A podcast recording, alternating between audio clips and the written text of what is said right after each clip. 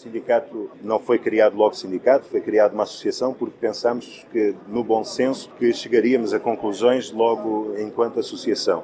A Antran fez o favor de nos expulsar da sala, dizendo que não tem nada que falar com uma associação que representa trabalhadores, só fala com os sindicatos.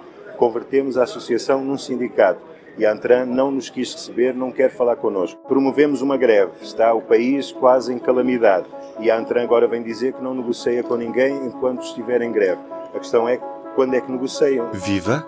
Eu sou o Ruben Martins e este é o P24. Antes de tudo, novos sindicatos.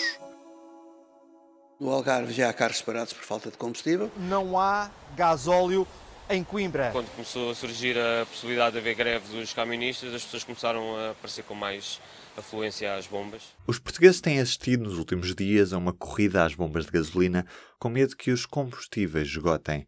Cerca de mil condutores de matérias perigosas exigem o reconhecimento da carreira, regularização das ajudas de custo e aumentos salariais. E por isso resolveram parar. Esta greve começou na segunda-feira, à meia-noite. Eu sou Ana Cheissa, sou jornalista da secção online do Público. E foi convocada por quem? Foi convocada pelo Sindicato Nacional de Motoristas de Materiais Perigosos. Um sindicato novo que não estava ligado às tradicionais centrais sindicais, a CGTP e a UGT. Acaba por não ter exatamente a mesma forma de luta que se vê anteriormente, mas a verdade tiveram uma proposta atípica que foi começar logo com uma greve. E com uma greve que, ao início, e acho que é importante salientar, passou um bocadinho ao lado de toda a gente, porque na segunda-feira não se falava disto. Houve ali uma falta de comunicação, especialmente com os órgãos de comunicação que deviam ter sido informados, não estava na agenda de, por, por exemplo, da Luz, não estava na agenda dos meios de comunicação. Por isso, ninguém se sentou e pensou, bem, se calhar devíamos falar com, com os representantes de, dos, dos motoristas. Em estúdio para falar das mudanças no sindicalismo, tenho a jornalista Helena Pereira. Editora executiva do Público. Como é que o sindicalismo tem evoluído ao longo destes últimos anos, Helena? Vejamos os números, vamos olhar para ver o que é que tem sido a tendência. Nomeadamente, isto é interessante, dos anos da Troika, porque os últimos anos não são os anos quaisquer em Portugal. Crise económica, problemas laborais graves, despedimentos e contenção de despesa em 2016 tiveram uh, congressos, reuniões e fizeram o seu próprio balanço. E são dados uh, de 2012, início da Troika, a 2016. Portanto, apanha os anos mais complicados. A CGTP diz tem atualmente 550 mil associados, mas uh, o importante aqui é que neste período perdeu 63.588 pessoas uh, associadas. Ou seja, perdeu mais pessoas, ganhou outras novas, mas as que ganhou neste período não compensou as perdas. Isto é surpreendente. E a UGT tem atualmente, dados de 2016, 420 mil associados, mas no balanço entre o que ganhou e o que perdeu, desapareceram 80 mil associados neste, volto a dizer, neste período. E desapareceram para onde?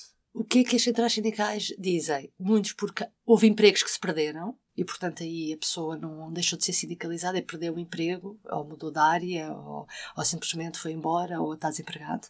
Pode ser isso. O que é que se verifica é que, ao mesmo tempo que há um decréscimo das centrais sindicais, uh, começa a haver uh, outro tipo de sindicatos independentes destas centrais sindicais, ou mesmo os chamados sindicatos das redes sociais. Portugal é um dos países da OCDE com uma mais baixa taxa de sindicalização. Os últimos dados de 2016 mostra que só 8,3% dos trabalhadores são sindicalizados e a maior parte dos países tem taxas acima dos 10. Nos últimos anos surgiram vários casos que mostram que uh, há setores de profissionais que estão insatisfeitos com aquilo que chamam a representação sindical tradicional. Parece-me que o caso mais gritante, o exemplo melhor disso, aconteceu com os professores. E quando eu digo sindicatos das redes sociais, é que é a mesma expressão que os sindicatos da CGTP ou da UGT dos professores chamam ao stop. Surgem com pouca organização, mas com uma capacidade de mobilização muito elevada e provocam grandes danos. A greve não corresponde a uma falta, é uma suspensão, em termos jurídicos, uma suspensão. Os professores mais ativos consideram que os eh, sindicatos tradicionais os defendem menos e quando a gente pergunta, mas o que é que é isso defender menos? Optam por uma via negocial e chamam o sindicalismo sentado, que é o sindicalismo de estar a negociar à mesa. Mas sempre foi assim. É assim que as coisas funcionam. Portanto, a viragem em relação a estes sindicatos independentes é que partem logo para o protesto para e a ação. procuram Sim, a exatamente. São mais eh, disruptivos nesse sentido. Que estávamos perante uma nova realidade e que também apanhou de surpresa os sindicatos da UGT e da CGTP, eh, que eram os. estavam habituados a liderar essa contestação e viram-se ultrapassados por estas novas realidades. Aconteceu há muito pouco tempo com o caso dos estivadores.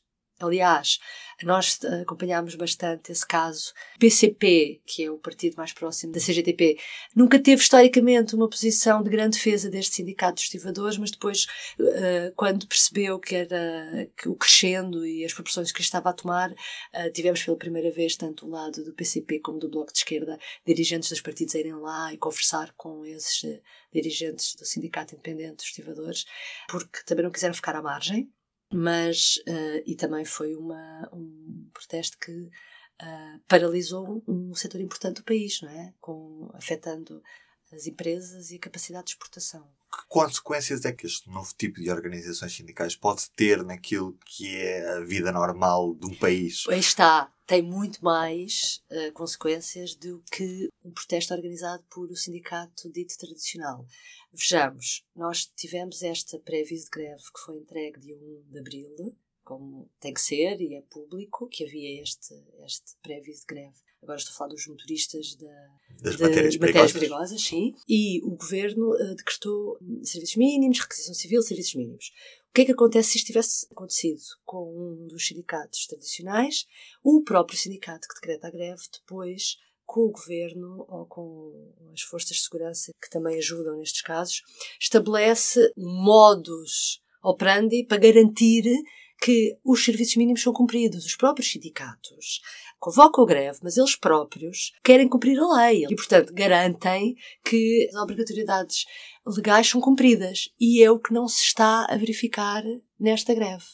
Porque a, a reação normal a uma requisição civil eh, e aos serviços mínimos era que houvesse serviços mínimos. E é isso que está a deixar, neste caso, o governo preocupado de como reagir a isso, porque normalmente eh, não temos esta situação, e é isso que afeta a vida, agora vamos falar todos nós. O que estes sindicatos novos trazem de diferente também é precisamente o impacto, é criar mais instabilidade e envolver com isso todo o país.